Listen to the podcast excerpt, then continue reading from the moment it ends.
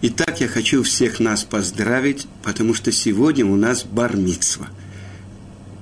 Как вы понимаете, мы сегодня будем изучать 13-ю Мишну. 13-ю Мишну первой главы. И до того, как мы начнем изучать саму Мишну, я хочу сказать, почему евреи так любят число 13, и почему у народов мира это число вызывает ужас. Причем, ну, понятно, вы помните, как это называется, чертова дюжина, 13. А, но это у христианских народов. Я хочу вам сказать, я был в гостинице ЦК КПСС, в которой они принимали гостей э, братских партий. И в этой гостинице после перестройки уже приезжали интуристы, и я пошел на встречу с одним американским евреем, который должен был приехать в нашу Ешиву в Москве, в Ешиву Торатхаим. И я поднимаюсь по лифту, он жил на каком-то пятнадцатом этаже.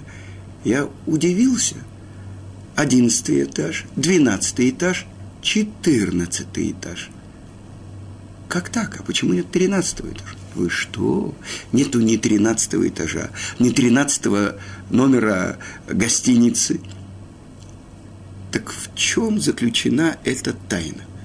Почему для нас это хорошее число, счастливое число? И почему они так этого числа боятся? Я был на одном уроке. Это ученик известного равина в Иерусалиме, его сын, жил такой в Байтвагане большой праведник, сам Бальчува из Марокко, Равшмуэль Толедану. И как раз его сын Равдовид Толедана давал этот урок. Я впервые услышал объяснение этой тайны. Дело в том, что когда мы с вами утром и вечером произносим «Шма Исраэль», «Ашем Локейну, Ашем Эхад», что означает слово «эхад»? Один или един. Слушай, Израиль, Ашем всесильный Бог наш, Ашем, Творец, один. И святые наши книги объясняют, почему две буквы в, это, в этом простом предложении истории из шести слов, они большие. В букве «шма» – «айн» большая – а в э, слове «эхад» – «далит» большая. И вместе эти две буквы составляют слово «эд» – «свидетель».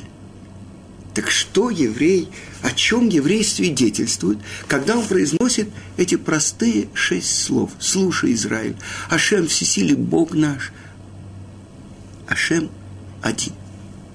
Так вот, объясняют наши святые книги, что слово «эхад» как оно пишется на святом языке.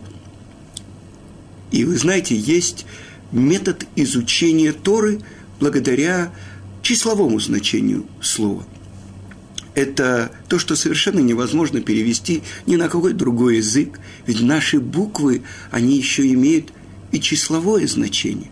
Первая буква Алиф – это один, Бет – два и так далее до Юда, до десяти – а дальше это 20, 30, 40, 50, 100, дальше 200, 300, 400, а потом начинают соединять эти буквы. Так вот, просчитаем числовое значение слова «эхат». Алиф – это один, хет – это восемь, далит – это четыре. Как я понимаю, вы уже сложили. Числовое значение слова «эхад» – тринадцать. И что означает это слово? Единый Творец – сказано, что гора Синай, так сказано в трактате Шаббат Вавилонского Талмуда. Почему она называется Синай? Потому что оттуда пришла Сина, ненависть у народов мира к этому народу. Так вы слышите? С другой стороны написано в Торе, что та же самая гора называется гора Хорев, что означает хурбан – разрушение. Объясняют мудрецы именно с горы Синай – с места, где мы получили знание о едином Творце, там, где мы стали Его избранным народом, там, где мы стали Его возлюбленной, теми, через которых должен проявиться замысел Творца, ради чего Он сотворил мир. Там же произошло разрушение всех ложных представлений о вере. И поэтому говорят наши мудрецы, если есть знание у народов мира, знание о природе и так далее, верим. Но если есть вера у народов мира, не верим. Потому что истинная вера – это то знание, которое мы получили от Творца, и то знание, которое становится нашей жизнью через то, что мы реализуем, полагаемся на него. И это слово «эхад». С другой стороны, числовое значение слова «агава» – «любовь» тоже 13.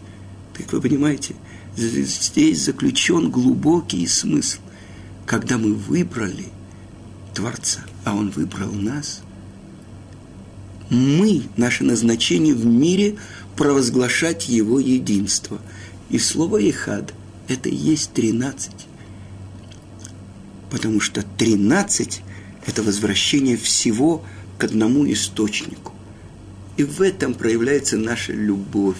Это то, что евреи за день до дарования Торы сказали, что бы ты нам ни дал, мы готовы исполнять, а потом будем учить, будем слушать. А другие народы что сказали? Что там написано? Подходит это или не подходит.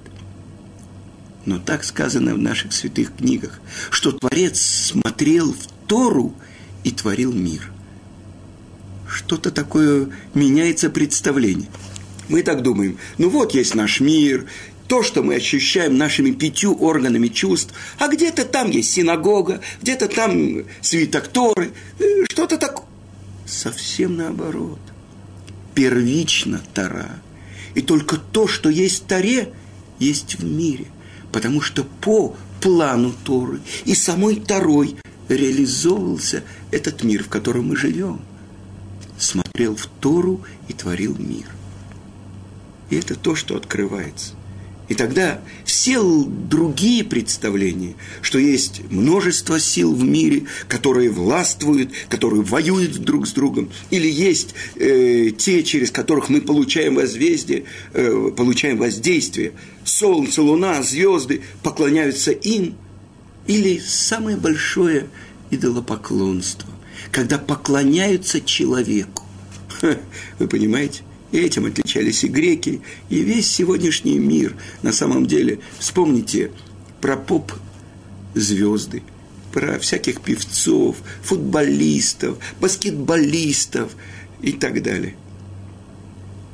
И еврей, который пришел в этот мир, чтобы провозгласить единство Творца – ну, на этом э, краткую преамбулу перед Мишной мы завершаем. А теперь чему учит нас эта Мишна? И кто автор этой Мишны? И впервые вы сейчас увидите, э, эта Мишна сказана не на иврите, а на арамейском языке. И если бы мы с вами были непосредственно во время того, как я даю урок, я мог бы у вас спросить, я бы задал вам вопрос. А кто-то из вас знает – есть ли слова на арамейском языке в самой Торе, в Пятикнижии Моше? И я думаю, что многие не знают, и поэтому я вам предлагаю сейчас услышать и спросить своих друзей. Так вот, есть два слова на арамейском языке в самой Торе. И это когда Лаван, про которого написано в пасхальной годе, что он тот, кто хотел уничтожить моего отца. Аувед Ови, Лаван Овед Ави, тот, кто хотел уничтожить моего отца. Когда он бежит за Яковом и хочет действительно его уничтожить, открывается ему во сне Творец и говорит, не говори с ним ни плохого, ни хорошего. И вот приходит Лаван, обвиняет Якова, что он забрал его идолов, а это на самом деле Рахель из любви к своему отцу хотела, чтобы у него он прекратил поклонение идолам, и она действительно их забрала, и потом уничтожила, но он ищет, буквально я в Советском Союзе был несколько раз, когда в доме у моих близких проводили обыск. И я видел, как э, они работали. Так вот, он провел весь этот обыск, посмотрел четыре шатра. И там, где э, главный был шатер – Рахель, и Леи, и Бильги, и Зильпы, и прощупал все вещи. И говорит Яков, ну что ты нашел? Положи, что принадлежит тебе? И что говорит Лаван?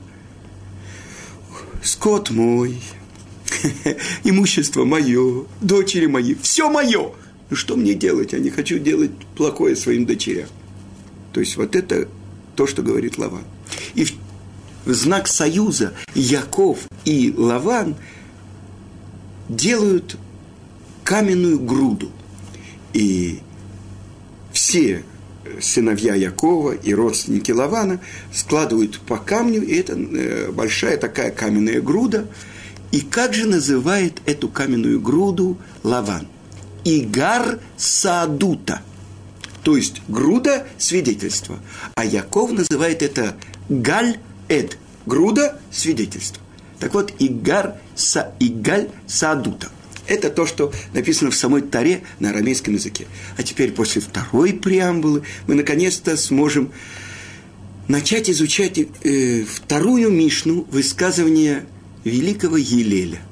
Елеля Закен, так его называют в еврейском народе. И обратите внимание, самые большие еврейские мудрецы, их не называют э, раби, их называют только по имени. Э, вспомните, в Вавилонском Талмуде есть Рав, есть Шмуэль, не Рабан, не учитель всего Израиля. Или то же самое Реби, Раби Иуда Анаси, из потомков Елеля. Его тоже в еврейском народе называют Реби. Но вот Елель, ну, представьте себе, какому-то большому человеку мы бы подошли и сказали, Мойше, Ицкак.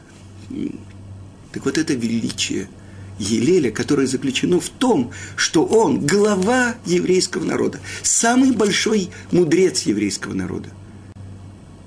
Сказано, что есть в нем заключены были те же качества, которые были у нашего учителя Моше. Обратите внимание, мы говорим Моше, но учитель наш. Но мы его называем Моше.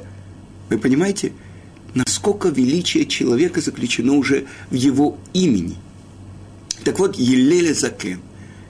И в первой Мишне, мы с вами учили на прошлом уроке, он говорит, что каждый человек должен быть из учеников Аарона, стремиться к миру, э, бежать за миром, устанавливать мир между евреями. Для чего? Чтобы привлечь их к Торе. А сейчас эта Мишна говорит о главном назначении человека в мире. В чем же это назначение? Я прочитаю на арамейском языке, а потом переведу. Ху ая омер – נגד שמה עבד שמה, ודלא מוסיף יסף, ודלא ילף кта החייב. удеиштамеш бетага халав. А теперь, как обычно у нас принято, давайте переведем. Тот, кто стремится, чтобы его имя возвеличивалось, то есть тот, кто хочет быть известным. Этим самым он погубит свое имя, даже если до этого у него было доброе имя. Тот, кто не прибавляет в изучении Торы он теряет. Но тот, кто вообще не начинал учиться, тот, кто не учится, обречен на смерть. А кто, кто пользуется короной Торы, исчезнет. И мы понимаем, что все это связано с главным смыслом, ради чего еврей приходит в этот мир. И до того, как мы будем разбирать подробно слова этой Мишны, я хочу напомнить вам – то, что написано в трактате Нида, 30 лист. На что похож зародыш в животе матери? На сложенную табличку. Э, там написано пинкас. Сейчас бы мы перевели как сложенная записная книжка. Да. И руки у него на голове, и он сидит на коленях, и ягодицы у него на его ногах. И он, голова у него между рук, и он сидит в позе мыслителя. И рот его закрыт, то есть он получает пищу от матери через пупок. И он не выделяет нечистот. Потому что если бы он выделил нечистоты, он бы убил этим свою мать. И он ест то, что ест его мать. И он пьет то, что пьет его мать. И не выходит он на свет – а, еще одна вещь. И свеча горит над его головой. И в этом свете этой свечи он видит весь мир от конца до конца, от края до края. И обучают его всей таре. И до того, как он должен выйти в свет мира, родиться. приходит ангел и заставляет его поклясться. Будь праведником и не будь злодеем. И перед тем, как он выходит в свет, ударяет его ангел по губам, и он забывает всю Туру. Естественный вопрос, зачем обучать его, если он все забывает, и что это значит вся Тара. И открывают наши мудрецы, объясняет это Маораль из Праги. То, что обучает его всей Таре, которую он должен открыть в своей жизни. И уже мудрец нашего поколения, Гаон, Равмойши Шапира, чтобы Творец продлил на долгие годы его жизнь, он объясняет, не просто всей Таре, как можно обучить всей Таре. Вся Тара – это безгранично. Но обучает его всей его Таре. То, ради чего он пришел в этот мир, чтобы раскрыть свою Тору. Ведь есть корень его души в самых высоких местах.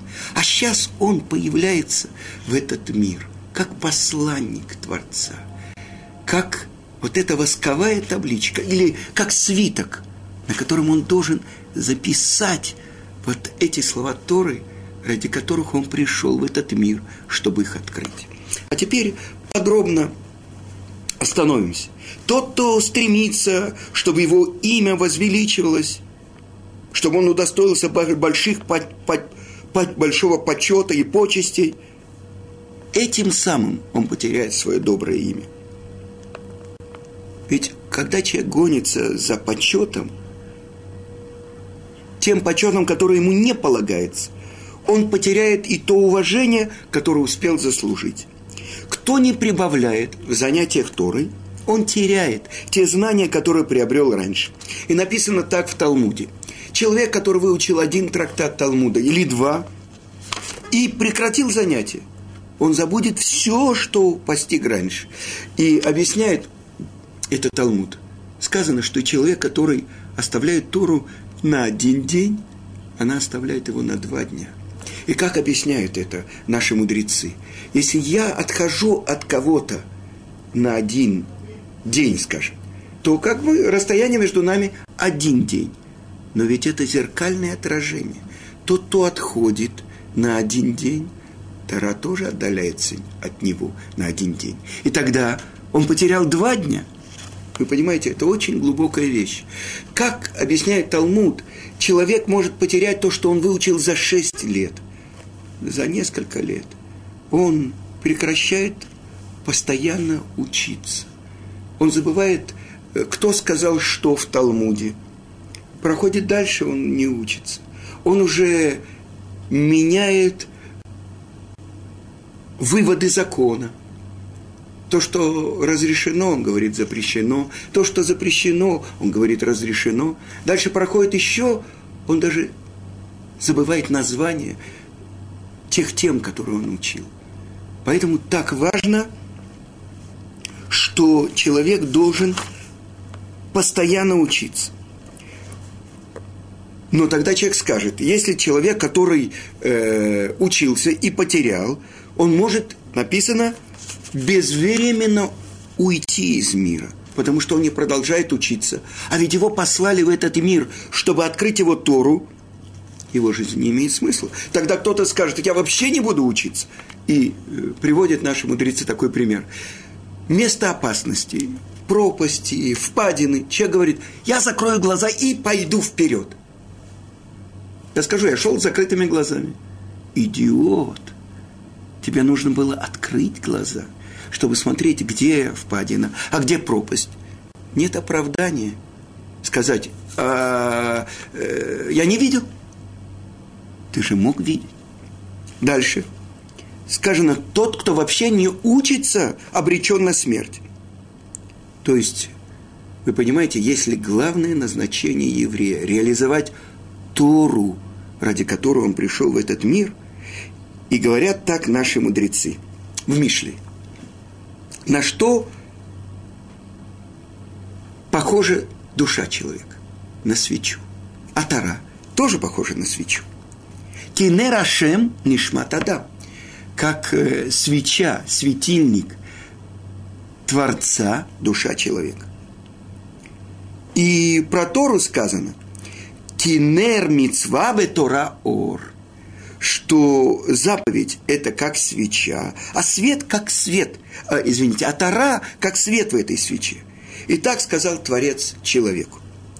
«Моя свеча в твоих руках, а твоя свеча в моих». Что это значит «моя свеча в твоих руках»? Это Тора, это заповедь. А твоя свеча в моих руках. Это твоя душа. Если ты сохранишь мою, я буду хранить твою. Если же ты погасил мою свечу, то я погашу твою. И приводится пример э, в Талмуде. Сказал Раби Элазар, на что это похоже? Извините, это написано в трактате Миноход. Э, только берегись очень, береги свою душу, сказал Раби Лазар. И сказал, э, и сказал Раби Йоханан, что оба сказали, что Тара была дана на сороковой день, и душа человека вдувается в тело, которое в зародыше, на сороковой день. Например, мы говорили с вами про гематрию. Гематрия слова «эм» – «мать». Алиф Мем, 41. Пусть 40 дней, когда уже душа находится в этом зародыше. Да? Поэтому береги Тору, и тогда будет опережена твоя душа. А тот, кто не бережет Тору, его душа тоже не сохраняется, не оберегается. О, и вот это то, что я хотел вам привести – да, учили э, из школы Раби Ишмаэля. На что это похоже? Что человеку передает правитель маленького, маленькую птичку, ну, например, воробья, и говорит, не думай, что если ты ее выпустишь, то ты заплатишь мне несколько мелких грошей, сколько стоит эта птичка. Ты душой своей за нее заплатишь. И это на что похоже? Это похоже на человека, который приходит в этот мир, чтобы умудриться, чтобы постичь того, кто послал его в мир, постичь своего Творца через то, что Творец дает ему. Ващинантом леванеха, вдибарта бам. И повторяй своим сыновьям – объясняет Раши, сыновья – это ученики. И говори ими. Чем? Этими словами. А пророк Ирмияу говорит, и занимайся ею днем и ночью. Потому что если не этот союз мой, то дня и ночи я не установил. Ради этого сотворены небо и земля. Чтобы ты конкретно, я имею в виду себя тоже, занимался Тарой. Это очень глубокие вещи. И Хорошо. Человек говорит, ну все, я вот занимаюсь второй. Для чего? Чтобы стать большим раввином, чтобы стать большим специалистом в области еврейского закона, чтобы все меня уважали, чтобы мне платили хорошую зарплату. Об этом предупреждает Елель. Тот, кто пользуется короной Торы для своего удовольствия, для своей выгоды, он как будто пользуется, знаете, чем? Кордом – это тяпка, которая обрабатывает э, свой участок. Этот человек исчезнет, уйдет из мира. То есть он лишает себя части в мире. А по-другому немножко объясняют, что запрещено учителю пользоваться э, услугами э, учеников другого учителя. И это написано тага. Тага халав. Тага – это корона. Что значит? Талмид Гавра Ахирина. То есть ученик другого. Его ждет за это возмездие. То есть человеку, не, мудрецу Торы, он не может пользоваться услугами других людей, но только своих собственных учеников. А для своих учеников это большое достижение прислуживать своему Раву. Потому что через это вы можете видеть, как он реализует Тору. И у нас уже немножко время подошло к концу, но я хочу вам рассказать. Один из учителей Раби Акивы, Раби Тарфун, э, он шел в своем пардесе. Но так как пардес – цитрусовая плантация, и так как он э, редко бывал там, то охранник, который был, он говорит, о, я схватил наконец-то вора, который приходит в пардес и так далее. Положил его в мешок и взял на спину, видно, могучий был сторож, и говорит, я сейчас брошу тебя в реку. И закричал в мешке Раби Тарфон, ой ли Тарфон, ой ли Тарфон. Услышал этот сторож, что тот, кого он схватил, это хозяин этого участка самого. И это великий мудрец Тарфон, он бросил его и убежал. И потом очень долго переживал Раби Тарфон, что он как будто воспользовался короной Торы, потому что он сказал, как его зовут. Вы понимаете, насколько еврейские мудрецы были строги к самим себе. И это то, что вывод. Для чего мы учим Тору? Для того, чтобы возвыситься над другими людьми, не для того, чтобы все нас уважали, чтобы имя наше гремело от конца света до конца света, но только для того, чтобы выполнить то, ради чего Творец нас послал в этот мир. Это главное назначение человека. Это урок великого Елеля. Елеля Закен. Ну, на этом мы завершаем наш урок – всего хорошего. С бармитсвой вас. До свидания.